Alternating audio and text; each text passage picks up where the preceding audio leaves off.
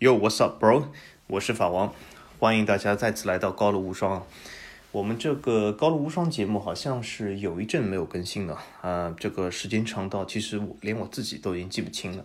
但是我记得应该是啊，这次世界杯之前对吗？最后一期更新，然后呢啊，好像是过了两个月啊都没有怎么动过。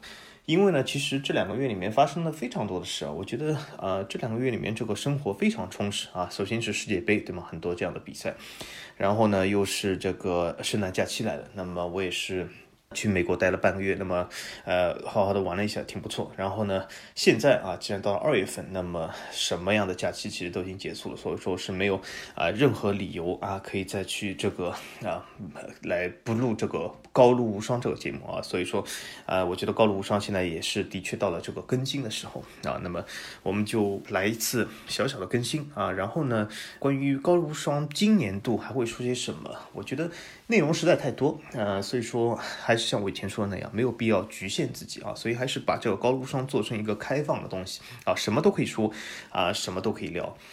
那么呃，上一期高露无双，其实我自己都已经忘了说了些什么，但是我依稀还记得，好像应该是再次就是点评法国的呃两个城市。那么上一次我记得呃，既然已经预告了这个，那么我们就把它这个说下去，然后今天说一些其他与众不同的内容。啊，那么上次我记得好像是讲有一个法国城市有现在有了一个小马赛的称号啊，对吧？是一个密城，然后还有一个城市，其实这个城市规模紧挨着它。那么，正如我上次高露无双所说，我觉得呢，呃，其实无论粉任何的足球比赛啊，或者是足球球队啊，甚至是其实超越足球啊，任何的联赛、任何的运动啊，等下我还会说一些具体的。我觉得就是从城市的啊角度着眼还是非常不错的，因为。因为我觉得很多这个球队其实他的认同感啊，他的很大一部分的认同感其实是来自于城市啊。因为大家我啊，不妨就是像我以前说的这样，就是如果啊这个认同感不在于城市的话，那这个球队其实叫任何的名字它是没有意义的，因为它这个城市随时可以啊变动，或者是随时这个可以离开，或者是不代表任何东西。就比如说曼联之所以为什么叫曼彻斯特联队，它为什么不能叫呃这个河南联队，或者是不为什么不能叫郑州联队，对吧？这就是因为。曼联它和曼彻斯特有一些千丝万缕的关系啊，所以说如果当哪一天曼联不能代表曼彻斯特的时候啊，整个这个球队我觉得就是成了一个没有意义的一个漂浮的东西啊，所以说从这个角度来说，我觉得城市是非常重要的。那么上次我们说了这个所谓的小马赛，这个小马赛是什么城市？其实就是南特。南特其实在法国来说应该是一个中大型的城市，或者是南特都会区来说是中大型，应该是西北部第一大都会区，但是。为什么他得了个小马赛称号呢？其实我觉得这个呢，有一点像什么？有点像，比如说，嗯，在美国现在很多人讲啊，是不是 California，或者是啊，有一些啊，甚至是 Colorado 这样的，呃，以前就是很多人向往这样的地方，或者是西北部的 Washington 或者 Oregon 这些这些州呢，很多人讲，呃，以前这个治安很好啊，现在是越来越多这种啊，什么流浪汉移民啊，导致这治安下降啊，我们这里治安不行，怎么怎么样啊，很多抱怨。其实南特和这些地方的特征是一样的。南特它仍然是法国人均 GDP 相对来说比较高的地方，而且仍然是法国啊这个失业率最低的地方，而且是法国这个贫困率也是最低的地方啊。它那里而且是非常的呃这种文化、这种氛围和这种经济环境是非常鼓励这种中小企业去啊创业啊，或者是创立自己的这种啊一个事业在那里。所以说整体来说还是非常不错的啊。但是为什么会有一种这种小马赛声音呢？也是因为它的确是西北部法国，其实相对来说，其他地方的法国来说，它的移民的比率，它的其他这种种族的这个呃所谓这个呃复杂程度是没有其他法国地方高的。那么呃相对来说，它的种族啊比较单一，或者是移民比较少。那么从历史上来看呢，呃因为它这个种族比较单一，移民比较少，所以它的治安的复杂性比较低一点。从这个角度来说，也就是说，好像在犯罪率上，或者在有些地方上，它体现出来的特点就是比较低啊。但是呢，啊，随着这个全球化，对吗？或者是随着整个这个欧洲的这个移民的趋势，对吧？没有一个地方是。可以继续成长而没有移民了，所以说移民对经济来说是一个非常大的补充。那么从另外一个角度来说呢，由于这个呃，应该说是各族人群或者是各种社会阶层人群的复杂化，那么会给治安产生一些压力。而它之前的治安因为比较好，所以说嗯，在布列塔尼或者是卢瓦河这些区他们本身这些大区政府在治安上的投入是相对比较少的，因为这种所谓的投入和所谓这个犯罪率肯定是一个滞后性。因为你想，如果本地区治安非常好，那我为什么要投入大量的警力或者大量的这种治安这种预算？因为呃，大家只只要你是管过预算，或者是你是管理。过一一片地区或者一个公司的话，你就会明白，对吧？任何公司地区它都是缺钱，因为这笔钱永远是不够的，对吧？永远是有十个地方要用，但是你只有五笔钱，对吧？不存在一种现象说啊，有十个地方要用，但是你有二十笔钱啊，这是不存在的。所以说，你总是应该把这个钱花在刀刃上。那么，如果对一个治安啊，应该说是历史非常好的地方，那你很明显不会把钱投入在很多的警力或者治安上面，因为如果你这样干的话，会被选民认为这是不负责任的，或者是这是错误的，因为这是浪费呃纳税人或者选民的钱，对吧？所以说，其实是不对的。因此来说，我们会总会发现一些地区，它比如说之前治安非常好，但是它啊突然会在几年之中爆发出一种。什么样声音？就比如说啊，我们这里治安不好啦，我们这里怎么怎么样不行啦，完了是地狱了，怎么怎么样？这种声音非常多啊，这种声音一个就是属于这种所谓的滞后性。那么由于这个地区他知道这里有问题啊，但这些地区的经济还是相当啊，应该说是发达，那么它可以有这个资金来增加警力、增加治安的预算。那么我们会发现很多地区之后都有所改变，或者是改好了。比如说等一下我说的。另外一个城市尼斯啊，就是之前治安也不好，但是后来啊，由于它的呃这个尼斯大区和这个呃所谓的这个蓝色海岸大区，其实资金还是很丰富的啊，所以说最后这个尼斯现在治安改得非常好啊，所以说这种东西就是有一个滞后性也是很正常。那么还有一个什么原因呢？就是呃很多人，比如说你在一个非常好的环境下，你生活太久，呃，如果你有一点点的这种哈所谓的呃不利的东西出来，就会比较容易去抱怨，就比如说。你是在一个呃治安完美的地方，那么你发生一起案件，你就会说，哎呀，我们这里怎么这样啊？我们这里怎么呃治安现在不好，竟然有犯罪案件？但是你要看和谁比啊？如果你把南特这种治安和一些呃法国更大这种游游客集中啊、移民集中的地方比，比如说巴黎来说，那南特治安还是好很多，好非常非常多，好好几倍啊，对吧？那么所以说也是看和谁比啊。那么从和南特的过往来比来说，它会有一些下滑，但是和一些呃治安应该说呃更不好的城市来比，其实还是非常不错的啊。这就是给人一种概念。那么。当地的人呢，肯定是会有一种担忧。那么这种担忧呢，由于是它这个治安好的历史比较长，那么这种担忧呢，会啊散播的比较快。因此呢，其实当地人就是戏称自己叫啊，我们这里是小马赛啊，就是和马赛一样治安啊。当当然了，真正的马赛克要比南特这治安问题要多得多啊。所以说。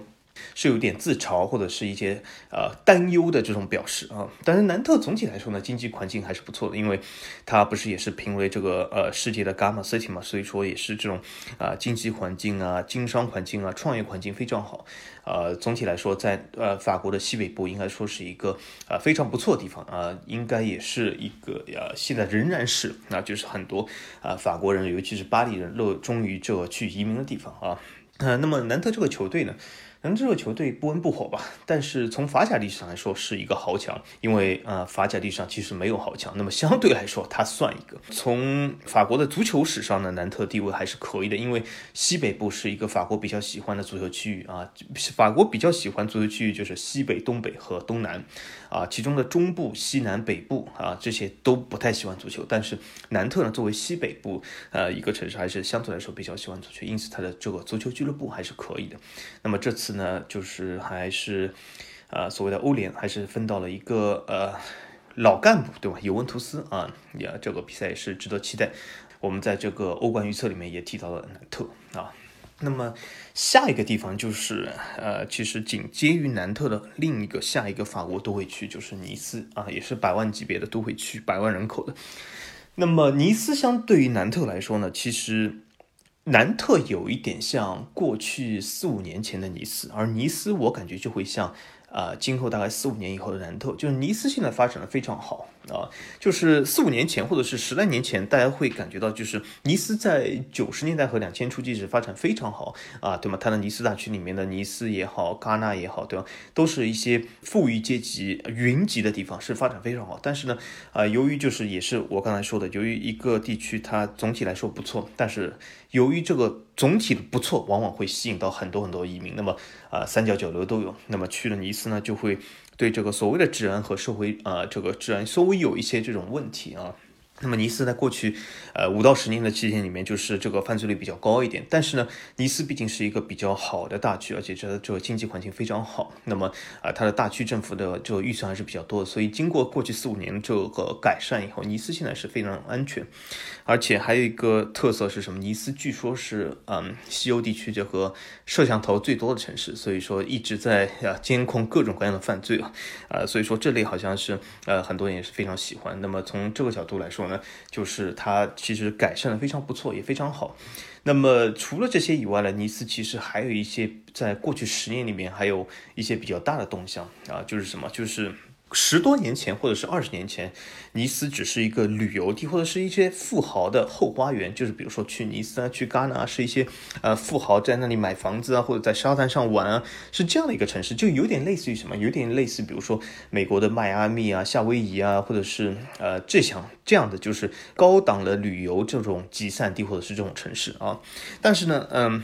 尼斯呢，它有点不甘于只做一个呃高端的这个旅游基地，因为高端旅游基地其实啊，尼斯隔壁摩纳哥或者是啊在太平洋海岛上，比如说这个大溪地啊这些东西都可以。但是尼斯呢，就是走出了一条不同的路，就是他认为他这个人口基础还可以，而且它的环境非常好，所以他在这个法国政府就中央政府的帮助下呢，就是啊创建了一个 IT 的基地，就是这个 IT 基地被域名为称为欧洲的硅谷。就什么？就是大家都发现，就是其实，在过去二三十年的发展中，啊，在 IT 业的发展上，其实中国、美国是比较领先世界的，其他国家包括日本和欧洲，其实都是缓慢一步。但这不代表，比如说欧洲、日本，他就不想迎头赶上。那么欧洲的这个啊，采取的是什么？就是呃，在这个欧陆上。我指欧洲就是呃，抛开英国以外的欧盟上，就是他准备开设一个欧洲的硅谷，那么让一些欧洲的主要的 IT 公司在这里，那么还就是鼓励一些欧洲的这种普通的小企业在那里欧洲硅谷创业。因为为什么？因为美国的硅谷就它的湾区，对吗？它并不是一开始都是大企业进去，比如说。呃，举个例子来说，美国的硅谷，对吧？它的啊启蒙的这些企业，比如说啊后来的啊，你说甲骨文啊、特斯拉啊，或者是苹果、啊谷歌，啊对吧？都是后进之秀啊，它并不是之前，比如说你让 AT&T 这样的企业在硅谷去啊开创一片新的天地啊，不是这样。所以说，呃，法国呢和欧陆这个欧盟呢是在尼斯啊，尼斯这里这个索菲亚安提波利斯这里啊。开设了一个所谓的欧洲硅谷，那为什么在这里呢？因为法国啊，在这里有一个不错的呃，应该是 IT 所向的一个大学，就是啊尼斯索菲亚安提波利斯大学。那么索菲亚安提波利斯呢，是尼尼斯都会区的中的一个，你可以称为市也好，都啊，或者是啊一个呃市政也好，或者是任何东西啊。因为关于这个市和都会区的这个概念，我之前有解释，这里就不多做重复了啊。那么从这个角度来说，就是他那里开始一个硅谷，其实是啊创造了非常多的这种工作机会。呃，就是所以尼斯呢，这个这个经济发展是非常不错，它是吸引了很多 IT 公司啊，在那里就是招聘啊，或者是发展啊，而且是以这个呃索菲亚安提波利斯大学这个所谓的 IT 研究院为核心的啊，所以说尼斯这里是呃其实发展非常不错。如果啊如果你是 IT 行业的话，我我感觉如果去法国的话，那尼斯这里是比较适合的，应该说是。仅次于巴黎吧，但是呢，这其实也是有一个法国的特色啊，就是什么？就是我曾经就是呃，在几个方面说过，就是法国的刻板印象和其实法国的一些什么东西，其实是呃和很多人所想的东西是不一样的。就为什么呢？就比如说很多人讲啊，欧洲，比如说经济啊，肯定是什么德国啊更好，怎么怎么样？但大家会其实非常惊讶的发现，法国在福布斯一千强也好，在这个啊财富五百强也好啊，都有。比德国更多的公司，也就是说什么？它有比德国更多的大公司。那这是为什么呢？这其实是一种法国的这种。传统的这种观念就是，法国其实比德国更注重这种大企业，而不是小型企业，并不是说呃法国的经济就一定要比德国好啊，只是因为德国的经济它很偏重很多小企业、中小企业这个创业，而法国的经济呢更偏重大企业，就它的政府的政策啊，或者是各个大区地方政府政策更偏向于大企业。那么其实这个在索菲亚安提波利斯也是得到了一个非常 充分的体现，就是什么？就本来这个法国中央政府的想法是什么？是在尼斯市的一个这种硅谷，因为刚才我说硅谷是什么？硅谷就是这种所谓的这种新兴 IT 企业或者是 IT 创业的地方，本来呃法国政府也是这么想，让大家去啊索菲亚安提普雷斯那里创业，但是没想到呢，由于法国的这个政策已经是呃过去几十年以来都是啊比较偏向于大公司，因此索菲亚安提普雷斯搞到现在，其实我们会发现什么？它其实已经呃有十几二十年历史，但是搞到现在这个规模非常大。但是有一个非常遗憾是什么？就是它里面大部分公司都是法国的大企业，呃，包括这些大的 IT 企业，比如说 Capgemini 这样这样的大的这种 IT 企业啊，欧洲比较大的，而很少有一些新兴的欧洲的创业新小的这种中小的微型企业去那里创业成功的。这其实是一个问题，是在 IT 界一个比较重大的问题，因为大家都知道这个 IT 的开发的逻辑啊，比如说你是，比如说现在更多的这种敏捷的开发，而不是这种呃这种。所谓的瀑布型，就是因从这种角度来说呢，其实是更适合小微企业创业的。但呢，很遗憾是，欧洲的政策，尤其是法国，它更偏向于大企业，因因此它有很多大企业，它比英国、德国的大企业五百强企业都要多啊。但是。由于这个政策它有利有弊，它的弊就是它由于大企业太多或者政策比较偏向于大企业，它的小微企业比较难以这个创业，或者是比较难以与大企业竞争。那么索菲安提波利斯的这个目前的问题呢，就是在这里。那么今后就看欧洲的欧盟的政策和法国中央政府政策，就能不能更多的鼓励一些中小企业创业，尤其在这个 IT 行业啊，我们倒是拭目以待。好，那么。刚才呢，我花了多少时间？花了十来分钟，十多分钟时间，我们终于把之前那个话题稍微收了尾。那么，一个话题收尾就代表一个新话题的开始啊。其实我本来就说这个节目呢，其实不一定就一定要是说足球，这是一个文化导向节目。当然了，还是有很多人来评论，或者很多这种非常无聊的人，我就发现。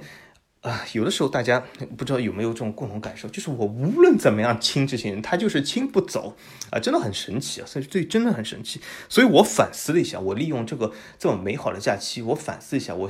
今天终于想到一些事，我感觉挺好，所以我和大家分享一下。就是我会发现这些人永远亲不走，就是比如说我这个节目已经明明说了啊，我这个是文化导向的哈，是讲啊这个文化类的节目，可是他们非要在这里说啊，你这个就没有足球，你这个怎么怎么样。天呐！所以我有的时候在想，为什么有的人这个思想和生活和这个所谓的这种娱乐就这么单一呢？就一定要是啊足球足球足球，就一定要像阿根廷这样把什么呃某位人还把印上钞票这样的事事干出来啊？所以真的是呃非常的匪夷所思啊。那么足球是什么呢？足球我可以告诉大家，足球对我来说就是众多娱乐中的一个。呃，仅此而已。那么，如果足球对你来说这么重要的话，我感觉你可以去听一些以足球为生的，或者是不看足球会死的节目。但肯定不是高楼无双啊，就这么简单。所以说我希望不要有这样这样人在浪费这样的时间来说这里没有足球。这里肯定没有足球，我只能告诉你，这里肯定没有足球。所以听到这里，你如果还接下去想听足球的话，我觉得你大可以马上关掉啊。但是很多人说，哎，不行，你把我流量拿走了啊，这不好意思，对吧？我知道你一滴流量十滴精，一滴精十滴血啊，一百滴血没有了，那可惜了。但是我觉得你如果继续听下去，你岂不是会损失更多的血嘛？所以还不如就在这里关了比较好啊。那么从这个节目，应该从现在开始，我只能向大家保证一句，我绝对。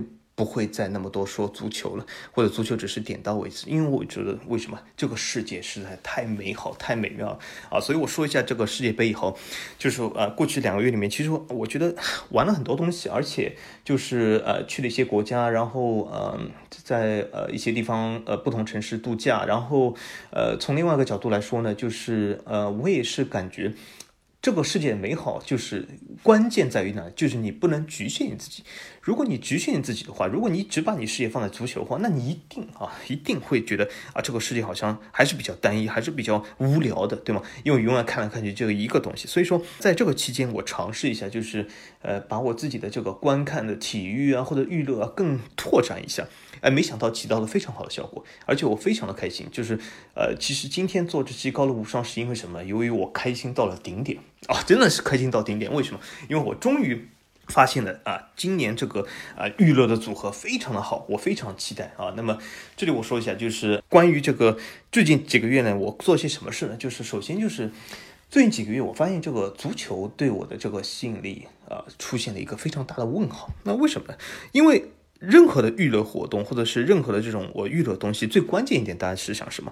并不是说我这娱乐活动要取悦你，取悦他，或者是取悦那么多呃各种粉，一下是什么裸粉，一下美粉，好像就我必须要粉其中一个，不是取悦这帮无聊的人啊。这个最关键一点是取悦什么？取悦我自己啊。所以说，其实你喜不喜欢我一点都不在乎，你不喜欢就关掉，喜欢就继续听下去啊，就这么简单。所以说，最关键是这些东西是要取悦我自己。那么后来我想，如果这个足球很多东西我关注这些东西和我价值观不符了，不能取悦到我了，怎么办？啊，这个时候往往会有两种选择，一种就是你强行继续关注下去，说服自己，啊，让自己去适应它。这其实就是我以前干的。我以前曾经说过，就是啊，我有很长一段时间对这个足球失去了兴趣。那为什么？是我自己逼自己，就是好像为了忠诚，为了这个岳飞，为了什么《满江红》，必须要支持拉齐奥。这拉齐奥踢的再丑再难看，意甲再丑再难看，我必须要去支持他啊。结果是什么？结果就是我对整个足球失去兴趣啊！这其实是好事？不是好事，对吧？我我等于是失去了一样非常好的娱乐活动。但是还有一条路是什么？就是你别看了。那就你拓展新的这个娱乐，让自己更高兴了。哎，我发现我我以前这个节目说过，我很后悔啊，过去十来年前干的这样事。那么现在我为什么重复呢？所以我现在觉得豁然开朗，就是我哎，我可以向大家宣布，我取关什么巴黎圣日曼了，我不看了。而且我那个把这个巴黎圣日曼这个啊油管的频道啊，各种各样平台的东西都取关了。为什么？因为它和我价值观不符啊。尤其是今天早上呃跳出来一条新闻，说什么，呃，这个巴黎之斯呃输给了这个摩纳哥啊，金彭贝因为是作为副队长嘛，还去和球迷沟通交流，去安慰这个球迷，对吗？呃，大家肯定会看到这条新闻，会发现几点事啊。第一件事，这个队长去哪里了？呃，很遗憾，队长这个法语说的不溜啊，所以这是个问题。呃，第二件事是什么？为什么这件事要金彭贝去干啊？其实大家就会发现啊，因为巴黎这个队。现在成了一个我非常厌恶的队，为什么？因为整个队现在能够和球迷沟通的只有那三四个球员，甚至在金彭贝啊，在巴黎的地位有可能都不保，有可能会被卖走。那姆巴佩也有可能免签走人。金彭贝、姆巴佩走了以后，或许只有埃基提克和一些二队的小将可以有能力去和球迷沟通，只有他们才说法语，这真的是可悲、可耻、可惜啊！真的，一个球队走到这种地步。啊，我觉得怎么说呢，也没有什么多好评价的，就是分道扬镳了，各走各的路了，对吧？呃，巴黎既然说一定要什么流量，要讨好一些什么各种各样的远东、近东、什么中东各种各样的球迷，一定要非要走一些流量之路，或者是买一大堆的这种不说法语的拉丁球员，那这是巴黎的选择，他有权这样选，钱在卡塔尔手里，我没有权干涉他，但是我有权不关注他，对吗？那么从这个角度来说，我觉得。这不是我喜欢看的巴黎。等哪一天卡塔尔撤资了，啊，我自然会回来看巴黎。等哪一天巴黎成为真正的一支法国球队，我自然会看巴黎。我并不说我是不允许外援，我允许外援，外援给这个巴黎给法甲带来了不同的打法、不同的踢法，是非常好的东西，对吧？带来了不同的文化体验，很好啊，对吗？这文化多样性我一直是推崇的。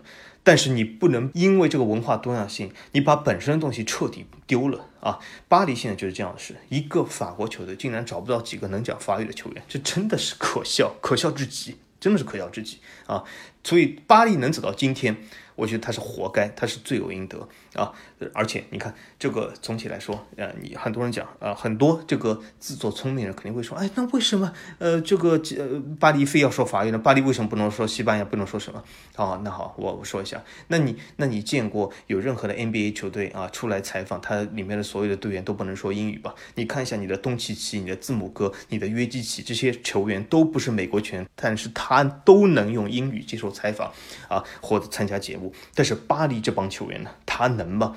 巴黎有几个什么所谓的王牌球员？除了维拉蒂以外，没有任何一个人能够用法语说出一支整句，可笑至极，真的是可笑至极啊！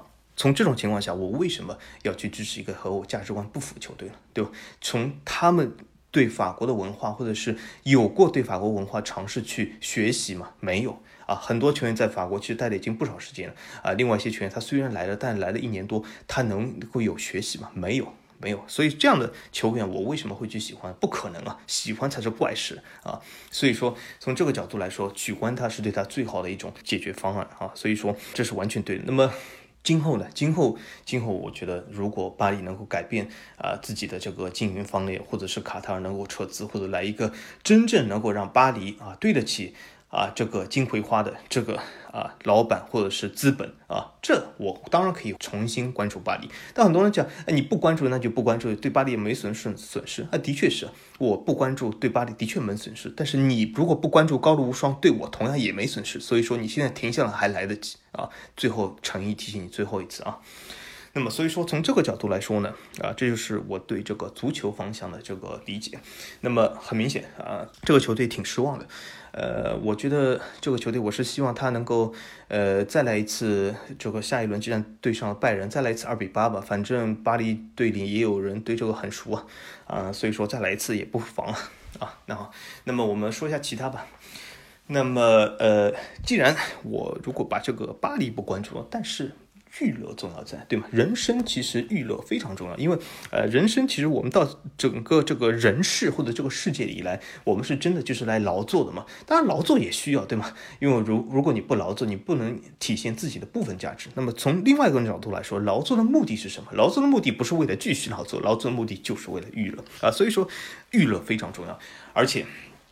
我本身就是在过去几年里面一直告诉自己，对吧？一定要去做自己喜欢的事，一定要关注自己喜欢的东西，不要强行逼自己做不喜欢的东西啊！既然如此，我发现如果我取关了巴黎，我能不能开一片新的窗？我之前很迷茫，是不是可以？后来我经过这一两个月的看法来说，我发现可以，而且这个窗越开越大。我现在发现这个窗多到啊，又成了摩天大楼，就是整个摩天大楼。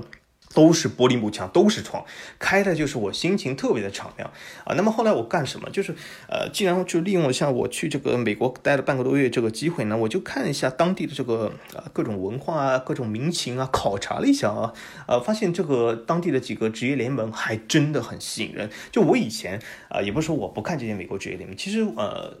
我其实九十年代末我就开始看 NBA，我还看过冰球，看 NHL，但是 NFL 是啊后来才有看，但是看的非常少。那么从另外一些角度来说，这些联盟各有各的特色，但是后来呢，由于种种原因，对吧？也是遵从我自己内心，我我感觉好像足球比他们好看一点，所以这些东西就看的少了。但是我后来发现。很久没看，再看回去还很新鲜，还很有意思。我觉得是值得一看，而且是非常好的。呃，但是一个人精力也有限，因为比如说 NBA 和 NHL 对吧？一个赛季每个队都有八十二场比赛，如果你乘以三十支球队和乘以 NHL 的三十二支球队，那会你会发现会有几百几千场比赛，对吗？NFL 比赛相对少一点，但是你用十六乘以十，嗯，这个三十二也会有很多。所以由于这个精力有限，那么肯定要对这些东西进行一个筛选哈。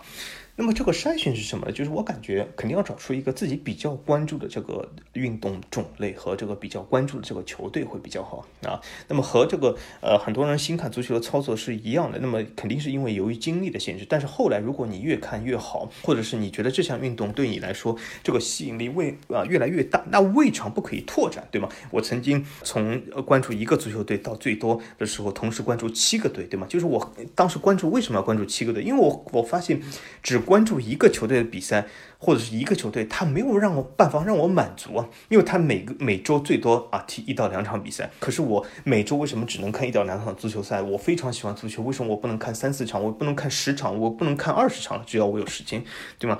但但是如果你是漫无目的的随便打个电视就是看一场比赛，那么也没有那么意思。所以说。我关注球队很多，去啊跟踪他们的动态，去支持他们，从从买他们的球服各种各样，所以我有一大堆的这个足球球服，各种各样对的。因为我还有一点什么，就是我经常的更换这个啊所谓的我喜欢的这个球队。因为为什么你喜欢就喜欢嘛？为什么要强迫自己一定要明天继续喜欢？这很多人这个留言说什么啊？我现在什么啊喜欢那个队，今天什么喜欢这个文班亚马，明天喜欢其他人，对啊，很有可能。而且我觉得呃你说的还不对啊，因为我有可能不是明天喜欢另一个人，我有可能下一秒钟就。不喜欢文班亚马，我有可能这个节目你们还没有听到结束的时候，我已经不喜欢文文班亚马，对吗？为什么要让自己去局限自己呢？对吧？没有必要。当然，你如果喜欢去局限自己，我也不反对啊。那么从我们说回这个之前这个话题，就是所谓的这个探索性。探索性。我发现，呃，在我美国的所见所闻里面，我是感觉这样，就是美国的确是一个非常大的体育市场，喜欢体育非常多，街上很多穿球服的人，但是百分之九十以上都是穿 NFL 的球服。那么从他这个转播我们可以看出，就是从美国市场，从我看这个各种酒吧里面放的比赛啊，街上的人啊，和这个市场电视转播啊，当然它有非常多台啊，四五百个台啊，很多体育台，呃，所以说从这个呃这些这么多体育网的这个转播下面呢，我发现。NFL 这个美式橄榄球啊，或者是应该说是足球，应该说是这个体量是最大。不过这里说句笑话，就是，呃，我曾经就是看一个简中地区的一个转播啊，说一这里很多人对这个简中地区不太满意啊。哎，我是这样看，如果你不满意，那就不要满意，对吧？我不想做出任何解释，我这样便于交流啊。如果你不满意，那请不要满意啊。那么这个简中地区有个呃解说看到一个球员，好像是 NBA 比赛，说一个球员他呃正好在罚篮的时候，下面打出他平时兴趣爱好，其中第一个就写 football，然后这个简中体育评论员就说啊，他平时喜欢看足球，这是完全不对的。这个 football 在美国有且只有一个解释，那就是美式橄榄球啊，绝对不是你所想的足球啊，因为足球叫 soccer 啊。那么从美国的转播来说，我觉得 NFL 是有一个压倒性的优势。呃，我没有具体这个电视网转播频率这个数据在我手中啊，但是从它的签约的这个金额和这个我所亲眼所见，我发现 NFL 基本有百分之八九十的转播的覆盖率，那么剩余的百分之十几就是由 NBA、MLB、NHL 这三个来分。应该说这三个真要争个谁老大谁老二，其实我觉得也没有什么意义，因为大家都是吃一些 NFL 的残羹剩饭啊。那么 NFL 这次签的呃一千亿美元的这个转播合同也是非常。非常的惊人啊！这一千亿，当然你没有听错，就是一千亿啊！呃，所以说你可以想象一下，平时你们说的什么市一联啊、市二联，在足球世界里面和这个一千亿相比有多么可惜啊！呃，所以说还是要把眼光拓展一点，不要让自己局限于足球啊。那么从这个角度来说呢，NFL 自然是美国人最喜欢，我也是通过这次机会呢看了很多场呃 NFL 的比赛，而且是全场比赛。呃，我感觉是这样。是个不错的东西，呃，但是有很多点，我觉得还是不是非常适合我，或者是呃适合我的口味啊。那么从 NBA 和另外 NHL 的角度来说，我觉得他们相比 NFL 有自己的缺点，也有自己的优点。那么另外一个 NMLB 的，我尝试的逼自己去看了几次，啊，都失败了，所以我至今还是搞不懂他们这些人在场上到底在干什么，所以我是彻底淘汰。那么剩下这些三个联盟里面呢，我是感觉这样。就 NBA 不错，NBA 的流畅度很高，NBA 而且这个比赛的每次的进攻攻防回合数也很高，所以整个比赛来说，应该说是我举个例子来说，他的球在场上的运动时间是非常长，而且基本能够做到四十八分钟的比赛，球在四十八分钟里面一直在运动，因为他的一切其他东西啊都会停表，所以说这是一个啊非常流畅比赛。那么和它相仿就是 NHL。就是 NHL 呢，其实也是非常流畅，非常流畅，就是它很多东西都会停表，而且 NHL 从某种程度上来说比 NBA 更流畅。那为什么？因为 NBA 里面裁判对这个犯规的判罚还是非常吹毛求疵的。这其实也是我最近不太喜欢足球的一个现象或者一个趋势啊，就是。现在足球的拉丁化已经非常明显。那么拉丁人带给这个世界很多东西啊，呃，除了这个大家耳熟能详这个罗马字母以外，其实拉丁人带给目前来说带给整个世界还有一个什么东西，就是这种狡诈感，就是这种自作聪明的小聪明，就是自作聪明其实是到头来就是啊一盘水泼出去什么都得不到的这种小聪明，拉丁人特别在行，尤其是体现在阿根廷啊这种巴西啊，还有这种什么南美国家里面，对吧？他们这些南美国家里面大部分人。都是骗子，都是这种，呃，看看上去好像是自作聪明，好像是呃赚一些快钱，好像是洋洋得意，但是整个国家经济搞得一塌糊涂，就是什么小聪明可以，大战略几乎没有的这样的。啊，一种性格。那么足球呢，现在其实就是走向这种性格，就是天天耍小聪明，但是大战略、整个商业发展是没有的啊。除了英超以外，从这种角度来说，为什么他的判罚也是趋近于这样的东西？就是他的判罚就是什么？你只要稍微碰一下，或者有的时候都没有碰到，一阵风过来啊，前面的某些拉丁球员就会倒地，那么裁判就要给点球、给犯规、给任何的东西、给任意球、给黄牌。那为什么呢？难道裁判不知道这是一阵风吗？难道球员不知道这是一阵风？难道国际足联某某足联不知道这是一阵风吗？其实他们都知道，因为为什么？连你我都知道了，在如今这个呃商业转播、电视转播这么发达的情况，VAR 各种东西可以看的情况下，连你我都知道，难道裁判难道足联不知道吗？他们也知道，他们知道的主要原因是什么？他们知道主要原因就是他们鼓励这种东西，鼓励这个。足球这个整个运动就是不能被接触，所以说我曾经说，这个足球要么就像美式一些运动一样，你无论怎么接触，啊，只要不把对方打死，你都可以继续比赛啊，这是增加了比方比赛流畅性。还有一种是什么？你只要有任何身体接触，你就是犯规。那这也可以，对吧？但是我现在最讨厌就是足协这种模棱两可，就有的时候说，哎呀，我们鼓励对抗，哎呀，我们鼓励激情，可是你只要一阵风拍到了对方，对方就要倒地，就要能得到点球，这叫什么激情？这叫什么对抗？所以说。足球这种东西模棱两可，是我最讨厌的呃。那么现在可是它这个模棱两可化，甚至是这个拉丁化是越来越强烈。所以我觉得有的时候，呃，这种所谓的对抗有吗？呃，反正你到禁区，你两耳一闻风，你就可以双腿跪下来倒地。对吗？就这种这么简单的这种打法有意思吗？我觉得没什么意思啊。当然，你觉得有意思可以继续看啊，我不反对，我也不反对啊。所以说，这是一种情况，就是我觉得 NBA 也有这样的情况，就是对这个一些犯规来说比较的吹毛求疵，这我是不能把 NBA 放在第一的一个重要原因。当然呢，其他来说 NBA 有非常。好的优点，比如说他斯坦福大学做过研究，就是各项运动里面 NBA 的球员技术是最能改变场上局势的。这代表了什么？这代表其实从个体的这个收入来说，NBA 球员是最高的。那么从另外一个来说，就是他对这个球星的这个技术啊含量是要求非常高，因为他某个球员单一球员改变一个团队比赛的这个影响力是最大的，相比于其他团队比赛来说。所以说啊，这是一个非常好的，也是非常适合捧出明星，因为他是五对五，对吗。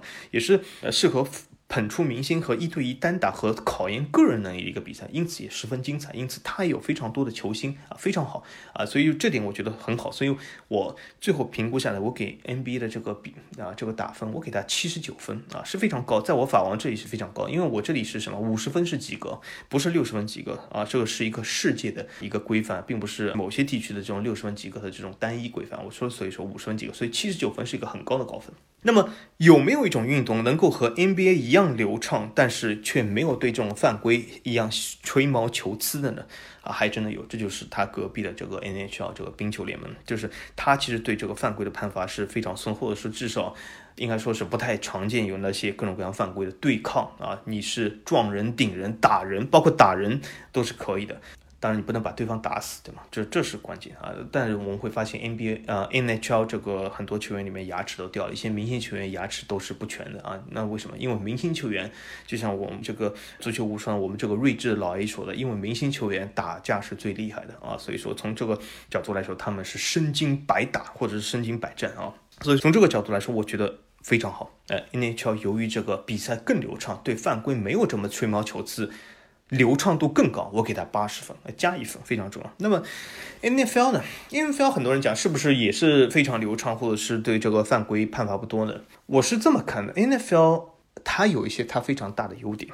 它的优点是什么？我给大家说，它比如说对一些啊拦截啊这些东西啊对抗啊犯规的确判不多，但是它有一些其他吹毛求疵的犯规非常多，比如说 N N F L 里面的越位啊啊和足球越位完全是两码事啊，比如说和 N F L 一些什么球触地，反正它有一些规则是非常的吹毛求疵。就是什么，就有一种看了非常累的感觉，就是 动不动哎，就是又是违例的，又怎么怎么样，就有点虽然对抗是可以的啊，但它除了对抗以外，其他的任何这种呃违例的规则实在太多，而且 N F L 相对于其他几个运动来说，规则是最复杂的，很多 N F L 球员打了两年以后还是没有完全弄清楚规则，可见它的这个复杂性。但是它的这个优点是什么？优点是我可以告诉大家，由于它是全世界唯一一个，全世界没有什么其他其他任何联赛要碰瓷它，那都是蹭流量啊，就是它是全世界唯一一个啊电视转播是遥遥领先的一个商业联赛。正因为这样，大家要知道，它总是有原因的，不可能说啊，它这个比赛非常难看，大家都是付费去看，没有这样事的，因为连我自己都付费去看它这个每月这样比赛 Game Pass 这样。可是这种东西呢，也不代表就是说我说它就是完美的，但是它的确有一些非常好的东西。首先，它平时的这种球员的统计，呃，赛场上的转播，每个球员都画了一个非常酷的卡通形象，这真的只有 NFL 能够做到，因为每一个球员都有一个非常酷的卡通形象，我觉得是非常的好，非常的营销包装非常的强。啊。然后每个球队都有各自的特色，对吗？他的这个战术虽然复杂，但是也是非常有的研究性，这真的是一种战术感，这真的是需要教练去绞尽脑汁。因此啊，他的教练不仅有这个总教练，还有进攻教练、防守组教练，对吧？因为他一个总教练甚至没有办法啊去涵盖所有这个战术配合中，而而且很多大家可以看到一些 QB 对吗？他们其实手上都有一些战术这个东西啊，所以说是非常复杂，也也非常有意思啊。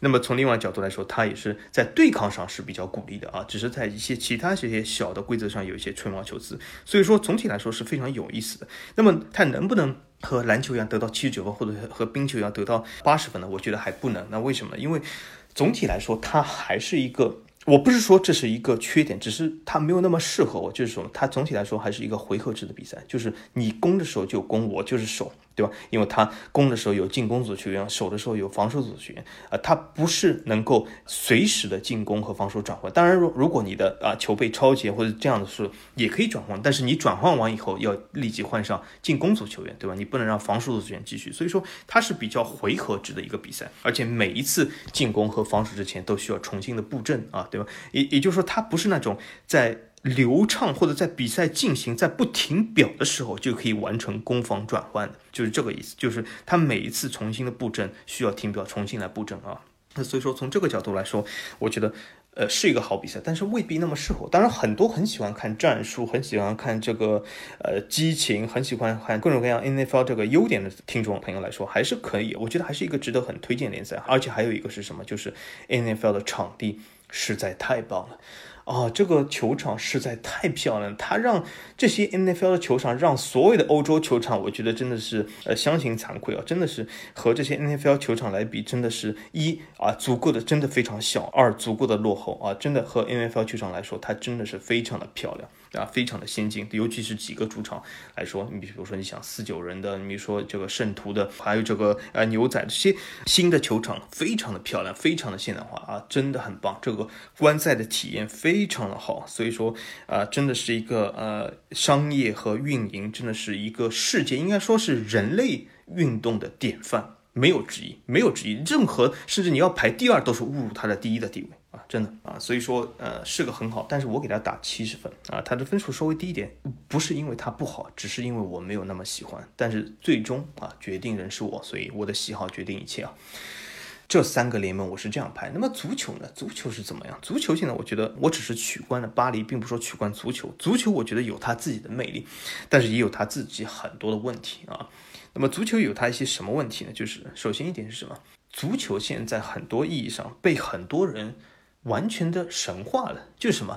就看个球，他们让看个球变得很累，就是什么？就比如说我有的时候发表一下我的喜好、我的观点、我的娱乐的时候，他们非要把足球等同于所谓的这个什么一种精神、一种什么的体现了什么这一个国家是什么这种乱七八糟的东西出来。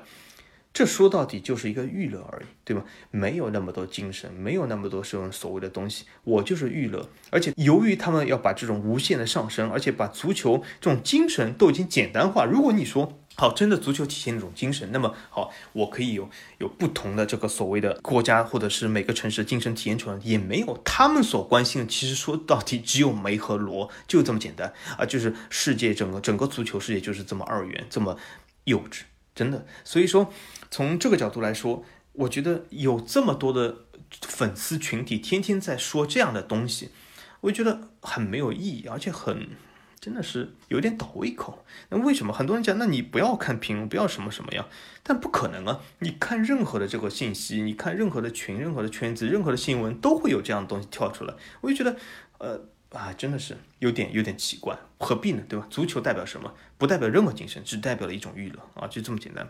呃，甚至有些国家，比如说，呃，你你甚至要把一些球员什么印上钞票，这真的是匪夷所思啊！这是真真真的是，呃，你见过，比如说橄榄球，比如说真正的 GO，世界上真正的 GO，Tom Brady，美国有把 Tom Brady 印上美元吗？你说现在呃这么多人喜欢 NBA，LeBron James 这次成了 GO，这次是得分王第一。当然服与不服，我可以告诉你，他得分王都是第一。我虽然不是 LeBron 的这个粉丝，但是呃我是看到一个客观事实，就是他得分是第一，对吧？你所以说不服与不服，他得分都是第一。但是美国现在把他也印上美元吗？没有，对吧？Tom Brady 其实比他更有这个 GOAT 啊，拿了这么多超级碗啊，职业生涯这么长，这么璀璨。呃，连我都要成为了人迷，可是他退役了啊，真的是非常的遗憾，不然我就是真正的可以宣布，我终于这辈子第一次成为人迷了。但他退役了，我没办法。所以说，从这个角度来说，他们都印上了美元吗？没有啊。所以说，有些国家把些这种娱乐明星，就像你这个，呃，什么把一些什么吴亦凡印上钞票，这真的是可笑至极啊，是吧？所以说，呃，没办法，足球里面由于他是这样，其实我我可以这样公道的说，并不是足球的错误。换句话来说，由于足球的这个魅力，让很多人都去喜欢，让他的这个群众基础非常的广泛。但是越广泛群众基础的运动，它越容易吸引出这些有的没的，呃，脑子非常。是奇怪的一些人出来啊，所以这其实是没有办法，这不是足球的错。那么相对来说，我为什么也把冰球呃排在了就 NHL 排在了 NBA 和 NFL 前面呢？因为相对来说，在其他的国家这个舆论环境里面，我也看对吧？也有傻的，也有不傻的。但是相对来说，如果你这个运动啊，这个群众基础越广泛，那你里面莫名其妙、匪夷所思的人就会越多啊。所以从这个角度来说，NHL 的这个呃群众基础。要远比足球、篮球和美式橄榄球少，因此我这次也是选了 NHL 啊，作为我日后关注的一个重点。这是一个重要原因，就是我终于能够稍微少频率的看到一些和我价值观严重不符、不经过脑子的这种东西出来啊。那么这不代表这是 NHL 就是比另外几个运动好，这只是代表它的整个群众基础少。因为任何的人就是很很多人就这个所谓的这个两个字母 SB 来说，任何的这个运动。它的这个 SB 的比例是差不多的，但是你想一下，如果你这个运动的粉丝从一亿降到了一千万，降到一百万，那么同理，它的 SB 的数量也会少，因为如果大家都是百分之十的话，啊，一亿的百分之十要远高于一千万的百分之十，更要高于一百万的百分之十，对吗？所以从这个角度来说，我是选择了 NHL，并不是说 NHL 真的就是啊是一个更好的运动啊，这只是我个人的喜欢和我个人的这个看法啊。那么另外一个就是什么？就是呃所谓的。一些美式运动来说，它的优势相对足球来说是什么？它更有一些啊黑马，更多的一些，就是美国讲 underdog，就讲，更多的一些啊所谓的冷门黑马。那为什么？因为它本身就是鼓励每个球队的实力是相接近，这也是一个我比较。喜欢关注一些美术运动的一些呃一个重要原因就是什么？我是非常反感足球里面的一个大家所津津乐道一种东西，就是什么？所谓豪门。我最讨厌的足球里面，我喜爱很多很多东西，我喜爱这个运动激情，喜爱这个运动流畅度，喜爱这个运动的很多这种里面的这种球服啊、球衣啊、这种球员文化。但是我里面非常讨厌的一点就是所谓的豪门，就是非要。比个三六九等出来，就是我非常反感的。就是，而且有一些豪门，比如说那些老干部，什么皇马、巴萨，非要啊去吸干别人的血，无论怎么样都要维护自己老干部的这个地位，让我非常的反感。就是所谓的这个豪门思维，让我非常反感。而这些豪门、这些老干部为什么能够经久于世，并存存在所谓的几十年甚至百年？这是什么？这老干部自己是一个问题，但是更大问题是什么？是整个足球界、整个足球的球迷、整个足球的规则去让这些老干部存在，而不鼓励新的黑马产生。比如说现在这个臭名昭著的 FFP，大家知道我反对欧超，我反对各种各样的这种老干部，但不代表我就是觉得 FFP 就是正确政策，因为本身 FFP 你以为是什么？是限制老干部政策，是老干部深恶痛绝吗？不是，FFP 是老干部最最喜爱的政策。老干部的不满，对于欧足联不满，不是因为 FFP 政策，而是欧足联没有力量去严格执行 FFP，因此有了曼城，有了巴黎这样的球队啊。所以老干部是非常不满，所以他们不满和你想的是不一样的。那么总体来说，这个 FFP 就是要保留这个豪强，或者是鼓励豪强存在，因为为什么？他把整个收入。非常简单化的定义成啊，一定要是你球队运营产生收入，而不能有注资啊，这就是代表什么？就是阻止任何的新球队崛起，就是让老干部永远老干部，永葆青春啊，这是一个可笑至极的制度啊！今天我说了很多次可笑至极啊，所以说呃，这个世界还是充满了娱乐，充满了这个微笑，非常好。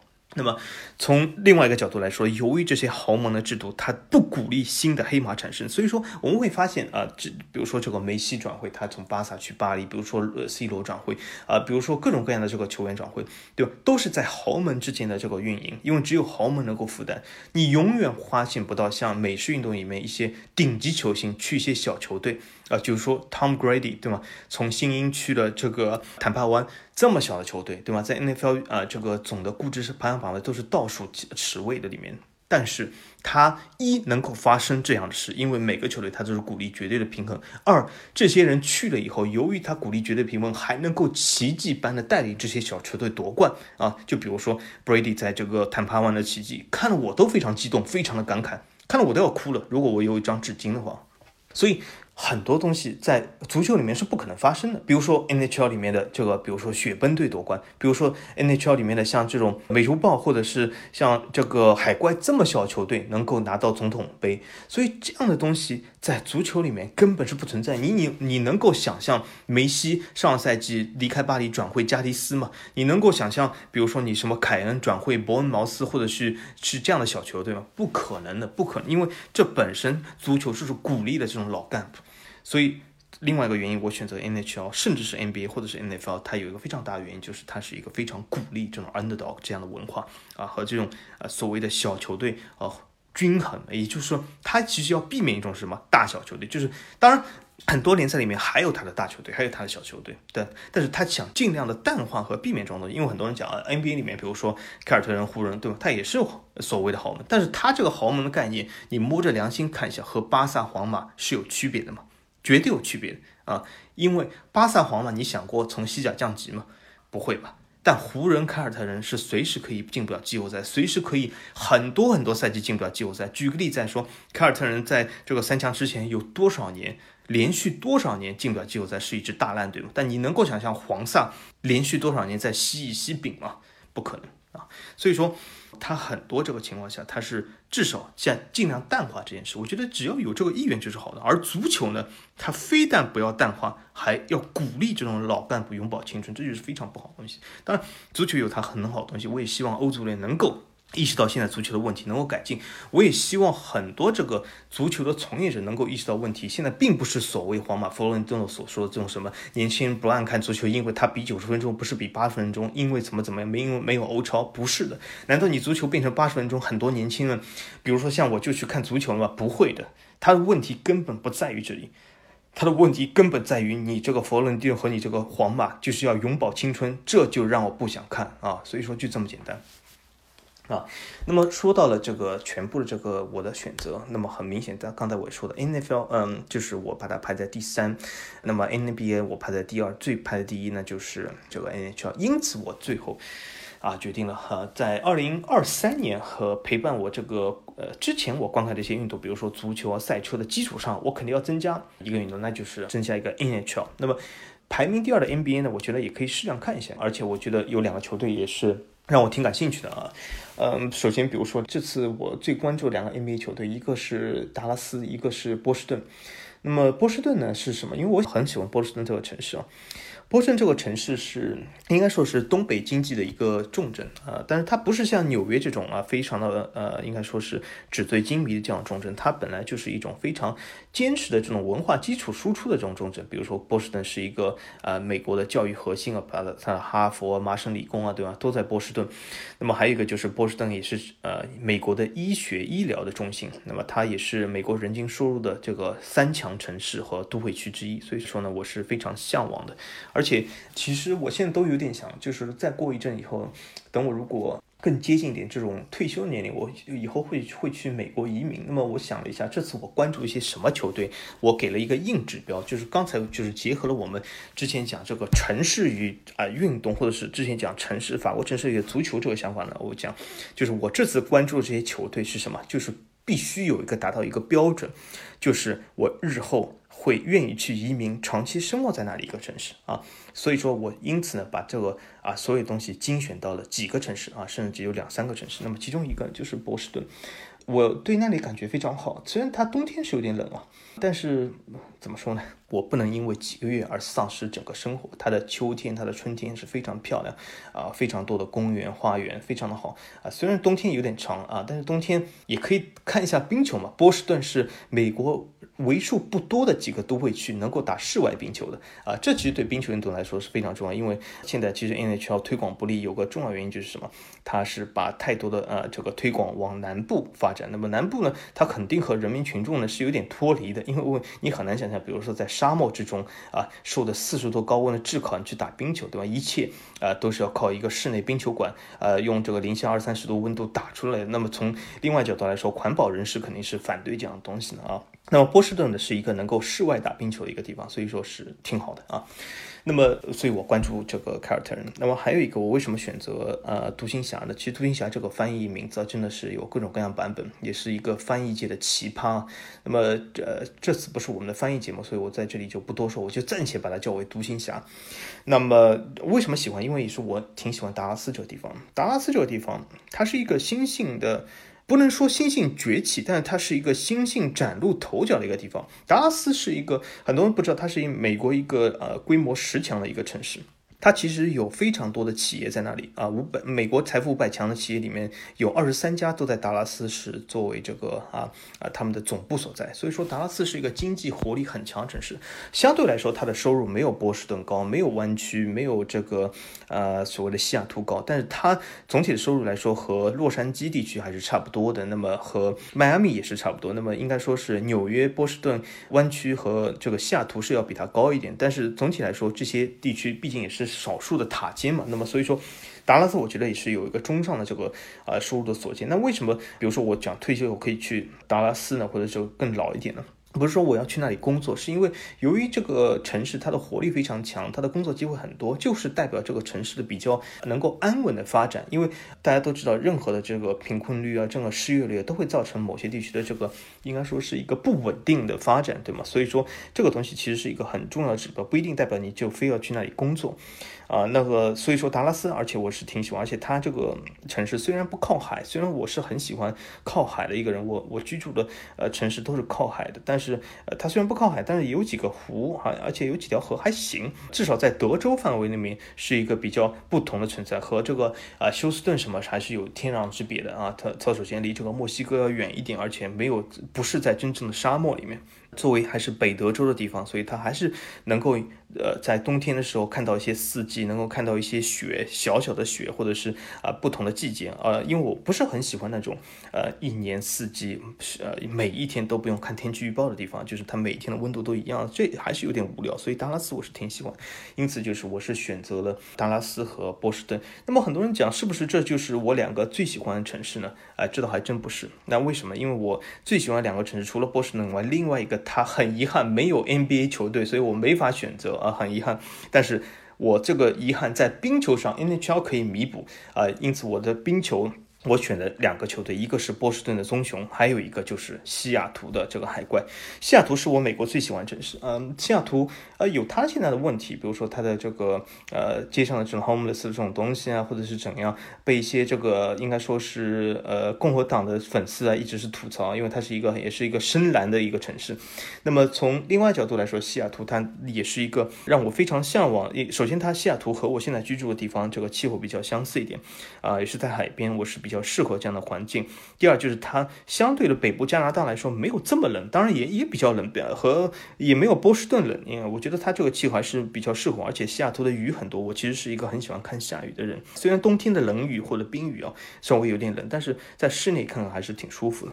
那么西雅图还有一个什么？西雅图就是是一个美国的 IT 和这个很多企业的重镇。那我刚才说了，达拉斯有很多这个二十三家这个美国财富五百强，那么西雅图有更多。西雅图有很多知名的品牌，它的总部在西雅图和在西雅图诞生。呃，我说几个大家都可以知道是如雷贯耳，比如说微软，对吧？大家都知道微软就是西雅图公司，亚马逊西雅图。星巴克西雅图。比如说你这个网上线上这个呃旅游的。应该排名第二吧，仅次于 Booking 嘛，这个 Expedia 也是西雅图啊，还有这个波音公司啊，西雅图。虽然波音最近把这个总部迁走，但是它的主要的一个生产地也是在西雅图，而且它本身就是在华盛顿州西雅图诞生的啊。所以说，呃，还有比如说啊，很多人很喜欢 Costco，对吗？这个呃应该是你只要去过超商都去过，对吧？所以说它的这个知名的企业非常多，这个经商的和这个生活的环境非常不错哦，我是挺喜欢。那么我因此冰球我是选择了西雅图海。怪和这个波士顿棕熊，这就是基本就是我的两个选择。那么如果说回 NHL，今天我们在还有一点时间，可以再说一下 NHL。有可能我们这个高度无双这个节目今后的导向就成了一个冰球导向的一个文化节目。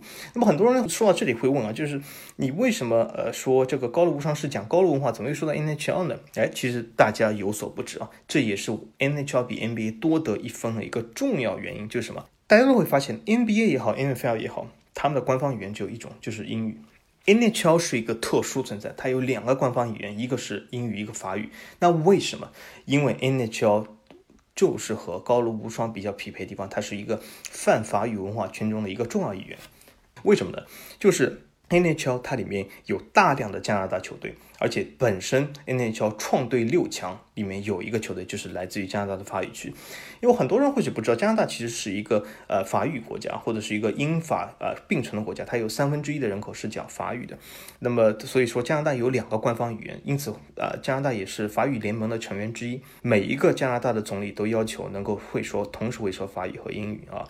呃，现在的加拿大首相特鲁多就是来自于法语区的一个人啊，当然他的法语也非常强啊魁北克口音。那么所谓魁北克口音。其实就是和今天节目还有一点关系，就是南特雷恩地区的口音啊，所以神奇吧？啊，所以说加拿大是一个泛法语的国家，那么 NHL 和加拿大是有千丝万缕关系，而且这个关系甚至强到比美国还强。那为什么呢？NHL 三十二支球队里面，加拿大我记得有七八支，应该是占到了呃四分之一的规模。那么还有一个是什么？就是它里面这个球队规模占到四分之一，但但是大部分 NHL 的这个球员里面都是以加拿大籍球员为主的啊，所以说。某种意义上来说，你也可以说这是一个加拿大运动，或者是美加联合的运动啊。而且 NHL 还神奇什么？NBA 和 NFL 都是在美国成立，NHL 是在加拿大法语区啊蒙特利尔啊成立的。所以说，这是一个非常法语的、非常跨国的一个运动。那么从这个角度来说，它是一个泛法语运动。所以说，NHL 官方语言就是有一个就是法语，啊，也是非常有意思，是一个和法国有千丝万缕这个关系的一个联盟啊。那么它总体来说呢，在世界范围内其实也有一个比较啊有意思的现象，就是什么？它总的这个国际化程度是要比 NFL 高，但是低于 NBA，那是为什么呢？目前 NHL 这个局面是什么？它在美国是肯定排不到前三的。但是它在有些国家能够排到第一，比如说捷克啊、芬兰啊，比如说加拿大啊。但是呃，有些国家它排不到前三啊，在很多这个国家里面，它它的排位都要在足球、篮球后面啊，甚至网球啊，其他运动后面。那所以说这造成一个什么现象？就是它在有些国家能排第一，但在大部分国家它排不到前三。啊，总体就是它的国际化虽然是有，但是这个范围比较狭窄。在美国也是，在美国就是北部的美国是喜欢 N NHL 的人还是不少，但是在南部的美国。国啊，它的群众基础和这个粉丝基础，基本在所谓的运动里面只能排到百分之四、百分之五，是一个非常小的一个数字。但是它能够被啊一些啊美国北部的城市百分之十几到二十能够综合一下，所以综合下来它能够有大概有百分之十的市场份额。所以从这个角度来说，它的国际化是有，但是比较偏向于几个，呃，和篮球的不同就是篮球，呃，它的国际化很多，而且它在很多国家都能排到第二运动。虽然它就是在很多国家，它没有几个国家是篮球是第一运动，但是它。第二运动这个数字和这个市场的广度非常的高啊，所以说从这点来说是国际化上篮球是更强的。那么 NFL 在美国是一个至高无上的第一，那么从它它也是只能在美国排第一，因为它第二喜欢 NFL 国家加拿大来说，冰球是第一啊，NHL 第一，NFL 只只是第二啊，所以从从这个角度来说，NFL 它虽然是呃这个市值是最大，但是它只有一个国家啊，所以说从这个角度来说，市场化略低一点啊。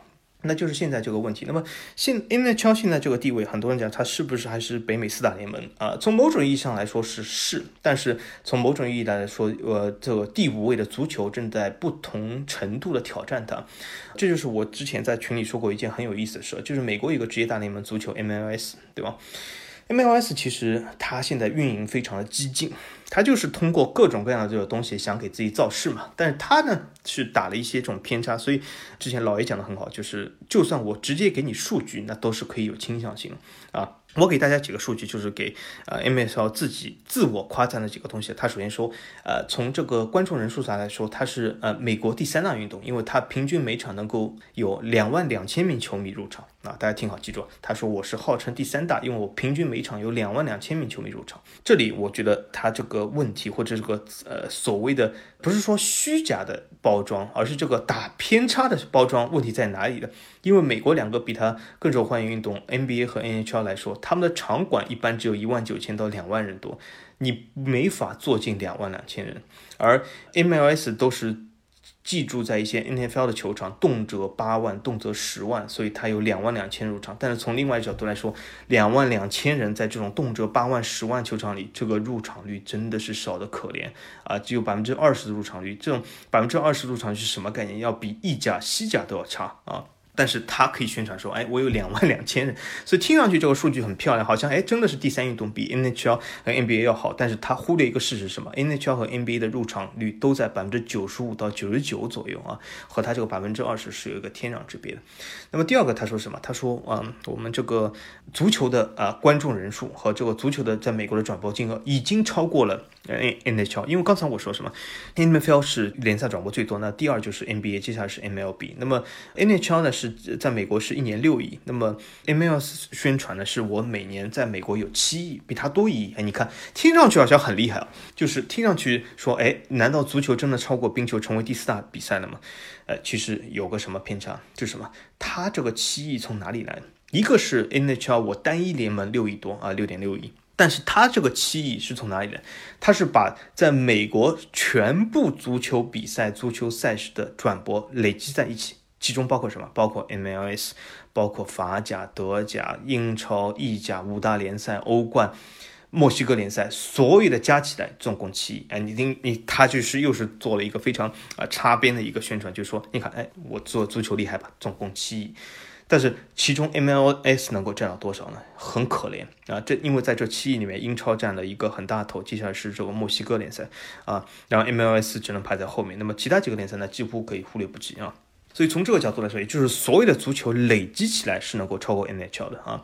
那么因此呢，也有一些美国人告诉我，就是什么，就是你在美国为什么足球这个发展不快，或者是发展不起来的一个原因是什么？他就是说，如果我看冰球、篮球、橄榄球，我看的都是世界上最好联赛、世界上最好球员，没错吧？但如果我要看 MLS，那就是一些。欧洲联赛剩下的二流、三流货，那我为什么要看这个联赛呢？啊，所以说，就 MLS 是有一个这个生存性问题，因此他现在也想和墨西哥联赛合并，造成这种新的这种美墨联赛。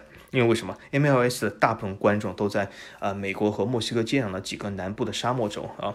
和一些西班牙裔、拉丁裔这个比较多的这些州啊，因此他这个啊喜欢足球比较多。这点和 NHL 正好相反，因为 NHL 的大部分这个群众基础在美国北部，而 MLS 基本就是在和墨西哥啊接壤的那几个州啊，包括这个呃新墨西哥、加利福尼亚、啊亚利桑那这些州啊，是很多这个 MLS 的粉丝和一些南部的啊这个佛罗里达这些地方。所以说，从这个角度来说，它就是有一个这个区别。那么，呃，这就是现在 MLS 的现状。那么，我觉得呢，这个节目时间关系嘛，今天也央萨说了一个多小时，我感觉下次节目我可以。呃，说一下就是我对 NHL 每个球队的评估和我的看法，因为为什么我也是不能说是三十二球队我就盲选，为什么我最后选中了呃这个海怪和这个呃所谓的棕熊呢？其其中一个最大原因就是因为这两个城市我是真的会去移民啊，我真的愿意去长期居住，当然也是看这个日后能不能就是有这个机缘巧合，因为去去另外一个国家也是一个比较大的决定。但是还有一个原因是什么？就是这两个球队从另外一些角度来说，我觉得他们的队服啊，他们的这个标志啊，也也还过得去啊。那么有一些其他球队呢，那么他们这些城市我肯定不会去，但是他们的这些队服或者这些标志也有他们非常大的一些特色啊，所以我胆想就是，呃，能够在下一期节目里面，就是把 NHL 的每个球队他们的大概的这个啊所在的地理位置、所在城市，然后所呃他们的队服、他们的队标开始讲一下啊，这就是我们下期预告，下期预告高露无双就是专门讲 NHL。呃，所以说听到这里的观众啊，或者听众啊，其实你可以决定一下下期你还是不是要听高露无双，但我反正感觉很有意思。而且除了我所最喜欢的关注这两个球队棕熊和海怪以外呢，我觉得还有三个球队，他们的这个标志啊，他们这个队服也挺好看。比如说这个呃非常有意思的这个队服，我觉得这个红红色和深蓝配色挺不错的。这个佛罗里达啊美洲豹啊，或者就说佛罗里达豹对吗？我觉得挺不错。而且还有两个球队，这个我觉得呃应该说是队服还可以，但是他们的标志非常的漂亮。就一个是呃拉斯维加斯的黄金骑士啊，大家可以看这黄金骑士这个队标。其实你可以静静的欣赏它。呃，我举个例子来说，就是什么？黄金骑士，你乍眼看啊，就是一个骑士的头盔啊，黄金骑士，而且它这个配色非常漂亮，就是啊这种土金色配这种啊灰色，就有一种这种拉斯维加斯的沙漠感，但是有一种这种拉斯维加斯纸醉金迷感。因为为什么？拉斯维加斯是一个沙漠城市，但在一个沙漠城市里面搞一个冰球队，大家可见这个所谓这个视觉冲击感啊，这也是要花费非常的多啊，因为在这么热而且缺水的地方搞一个冰球场出来，而且这是真冰啊，不是这种假冰，是真。冰的冰球场出来，那是多么的耗费，所以说也是符合拉斯维加斯这种纸醉金迷城市、这种灰土如金的这种城市的特色，因此它这个球队名字也叫黄金骑士啊，所以很漂亮，这种黄金的配色配上这种拉斯维加斯沙漠色和这种灰色的骑士风啊，很漂亮，而且。你近近还可以看出什么？你如果把这个标志放远看，还是这个骑士的头盔，这个所隐去的这个脸的部分，就是这个抽象的脸的部分，正好组成一个什么？组成一个 V 这个字，就是什么？拉斯维加斯 V，维加斯这个 Vegas 这个 V 啊，所以说非常漂亮。因为因为拉斯维加斯这个呃城市的简称就是 Vegas 嘛，对吧？对吧？很多本土人都会讲 Vegas 啊，所以说正好是一个 V 在这个标志中进行体现。从远处看，远处看是一个 V，近看是一个。骑士头盔，所以说设计的真的非常不错，我给他真的是要打九十九分啊。那么还有一个就是设计不错，就是亚利桑那的土狼队。那亚利桑那其实和是在拉斯维加斯隔壁啊，也是这个 NHL 新晋拓展球队，也是那种美国的南方所谓的 MLS 足球区，或者是这种墨西哥人很聚集的地方。亚利桑那尤其是啊，那么这个地方呢，它就是在这个亚利桑那州呢，就是它。这个球队啊，也是一个新晋拓展球队。那么和当地的文化是有冲击的，因为当地并不是一个冰球的地方，当地就是一直是受到沙漠炙热的烧烤的地方啊，打冰球。但是它这个刚开始这个广告，就这个球力球队成立的这个广告也非常神奇啊，就是这个土狼出现的时候，把整个城市冰封了，然后冰封了以后就出来这个冰球队，所以这个广告做的非常的神奇，和这个。这里说这个西雅图海怪，啊，成立球队这个广告也非常不错，就是这个海怪就是然后就是这种大的大型的呃这个章鱼嘛，从海里冒出来一根爪子，然后组成一个海怪的这种眼睛，而且又是组成这个 S 型，正好代表了 Seattle，这所以是也是非常酷，真的很酷。所以说这些营销，我觉得足球真的需要学一学啊。所以呃说到这里，我希望足球不要真的。吃老祖宗留下来的东西不思进取啊！我觉得这么好的一盘棋，欧洲的那些祖辈给欧洲现代人留下来的这么好一盘棋，真的不要浪费，真的不要浪费，不要这样子，呃，天天在那里苟延残喘，吃一些祖宗留下的饭啊！尤其是这些南欧的这些老干部，真的。好好思量一下，怎么去革新，怎么去改变，怎么去吸引球迷，而不是天天思量着怎么永葆青春，怎么去吸别人的血，怎么不顾联赛的死活，就想自己永葆青春啊！因为你这样干的话，整个足球和你一起最终会死啊！那所以说，所谓这个这个呃亚历山大土狼队，亚历山大土狼队这个标志，我可以说是我整个 NHL 里面最最喜欢的一个标志，没有之一。它无论是这个新型的狼标和之前的这个呃土狼打这个冰球的这个标志，这个抽象的呃这个动画标，我都非常喜欢。所以说刚才我说黄金骑士我给九九分，亚桑的土狼这个标志我要给一百分，就是什么？它真的太漂亮。它这个啊这个土狼打冰球这个呃用了卡通造型是什么？不是那种抽象，也不是那种啊真的是写实啊。也不是那种所谓的儿童风，他这种风格就有点像什么？有点像啊，比如说海蒂，对吗？海蒂有一个在美国的很有名的这个呃之前的一个创作师，对吗？因为海蒂是个法语区嘛，所以他的名字是一个法语名字，他就是 Jean-Michel Basquiat，对吗？所以他他已经过世了，但是他之前的创造这种 Jean-Michel Basquiat 的风格，真的我觉得土狼的标志就有这种所谓的涂鸦风，非常的漂亮，就有涂鸦风和这种。彩块拼装的风格，让这个土狼这个标志真的是很有感觉，很有感觉，非常好，非常的酷，非常的抽象感，非常的有这种时尚感，而且它就更别说这个标志是很多年前设计的，这真的是经久不衰，非常漂亮啊！所以说，就像这样的内容。呃，我会在下一期里面具体说说点评一下其他 NHL，像刚才我说到的啊，棕熊啊、海怪啊、土狼啊、黄金骑士啊，说一下其他的二十八个球队是怎么样啊，我是怎么样的感觉啊，所以说。我反正蛮期待的啊，那么呃也是欢迎大家啊，到时收听下一期的这个高露无双。那究竟什么时候会上线呢？我觉得到水到渠成，到这个啊机缘到的时候，自然会上线啊。所以说不必局限于自己，但是我反正很期待啊。所以说说到这里，我只能说现在我们这个到此再见，但是我们期待下一期。好，大家再见。